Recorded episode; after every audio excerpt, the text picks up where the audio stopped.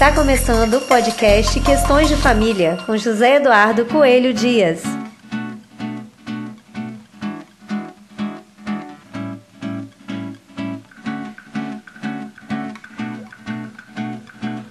Olá, tudo bem com vocês? Eu espero que sim. Eu sou José Eduardo Coelho Dias e este é o podcast Questões de Família. Você sabe o que são alimentos? E pensão alimentícia, você sabe? Quando a gente ouve falar em alimentos, a gente pensa logo em comida. Só que para o direito não é bem assim. Para a advogada Maria Berenice Dias, a expressão alimentos vem adquirindo dimensão cada vez mais abrangente. Engloba tudo o que é necessário para alguém viver com dignidade. O professor Rolf Madaleno lembra que a sobrevivência está entre os direitos fundamentais da pessoa humana e que o crédito alimentar é o meio adequado para alcançar os recursos necessários à subsistência de quem não consegue, por si só, prover sua manutenção pessoal, seja em razão da idade, de doença, incapacidade, impossibilidade ou ausência de trabalho.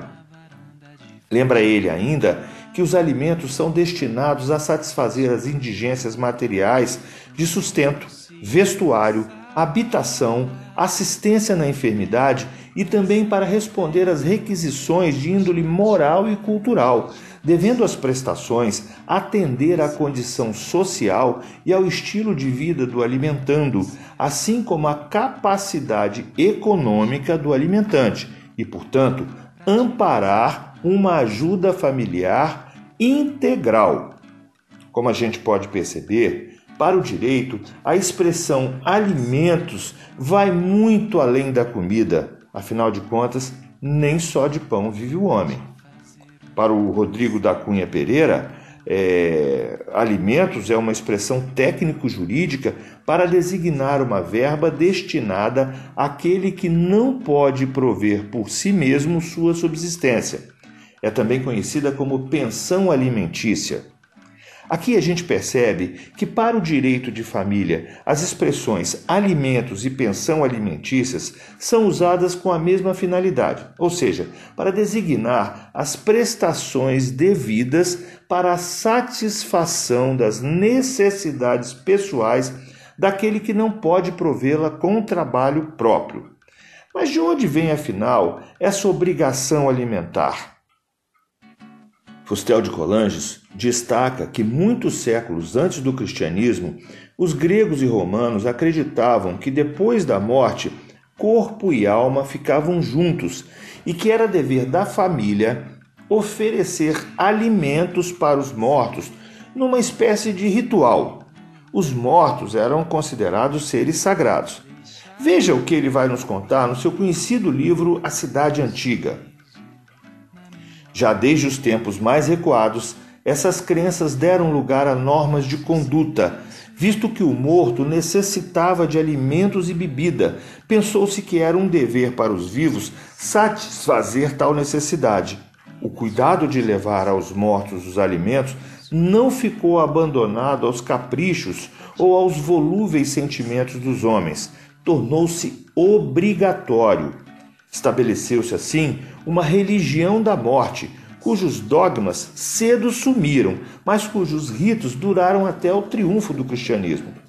Em nosso direito atual, para que alguém deva alimentos a alguém, precisamos encontrar três elementos.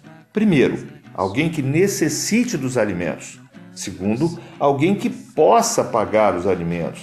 E o terceiro, uma vinculação jurídica entre os dois a obrigação de prestar alimentos é sempre decorrente da lei, já que nossa Constituição diz que ninguém pode ser obrigado a fazer ou deixar de fazer alguma coisa senão em virtude de lei. Existem em nosso ordenamento jurídico três formas distintas de obrigação alimentar.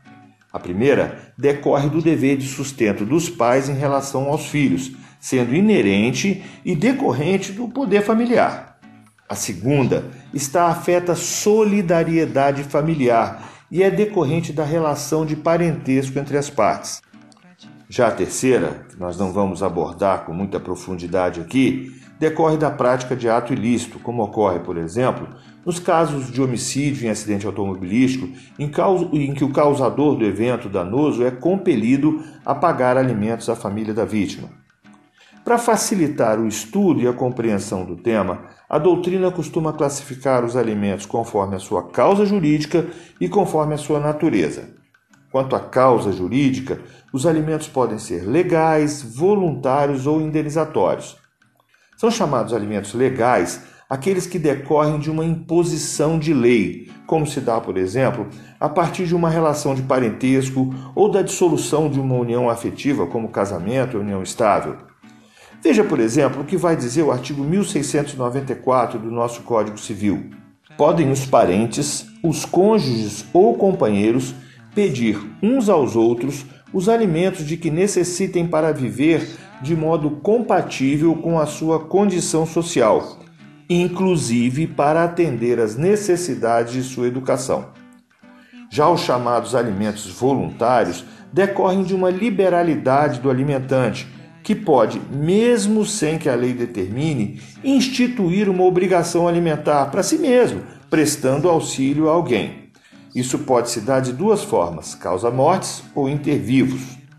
Os alimentos instituídos causa-mortes estão serão estabelecidos em testamento por quem pretende beneficiar uma determinada pessoa. Ao determinar esse legado, ele deve especificar desde já o valor e a periodicidade em que esses alimentos serão pagos. Caso ele institua obrigação, mas não declare o valor ou a periodicidade, o juiz deve fixar observando o que vai dispor o artigo 1920 do Código Civil que eu vou ler para vocês aqui. O legado de alimentos abrange o sustento, a cura, o vestuário e a casa enquanto o legatário viver, além da educação, se ele for menor. Por fim, temos ainda, quanto à causa jurídica, os alimentos indenizatórios provenientes de ato ilícito. Mas, como já dissemos, trata-se de uma matéria que vai fugir um pouco do nosso propósito aqui. Mas eu já adianto, quem quiser saber um pouco mais sobre isso, deve dar uma lida nos artigos 948 e 949 do nosso Código Civil. A classificação quanto à natureza, né? Vamos falar um pouco sobre isso. Quanto à natureza, os alimentos podem ser naturais ou civis. Como vai lembrar o professor Conrado Paulino da Rosa, naturais são os destinados a assegurar tão somente o estritamente necessário para a subsistência do credor, bem como minimamente suas outras despesas, como saúde e vestuário. Já os alimentos civis garantem, além da subsistência, a manutenção do padrão de vida e, se for o caso, as despesas educacionais. Para essa manutenção de padrão de vida e de subsistência digna, devemos levar em conta todas as despesas consideradas razoáveis para que esse propósito seja alcançado, incluindo a alimentação propriamente dita, né, o vestuário, a habitação, o lazer e as necessidades de ordem intelectual e moral. Afinal de contas, a gente não quer só comida. Nos próximos episódios, nós vamos falar sobre as características da obrigação alimentar, sobre fixação de alimentos, sobre formas de cobrança e muito mais.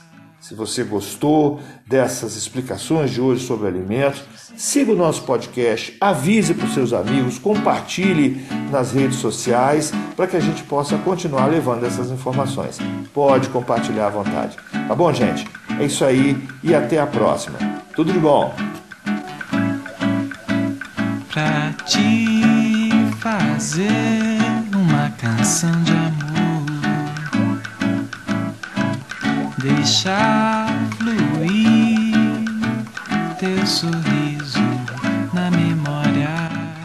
Você acabou de ouvir o podcast Questões de Família. Até o próximo.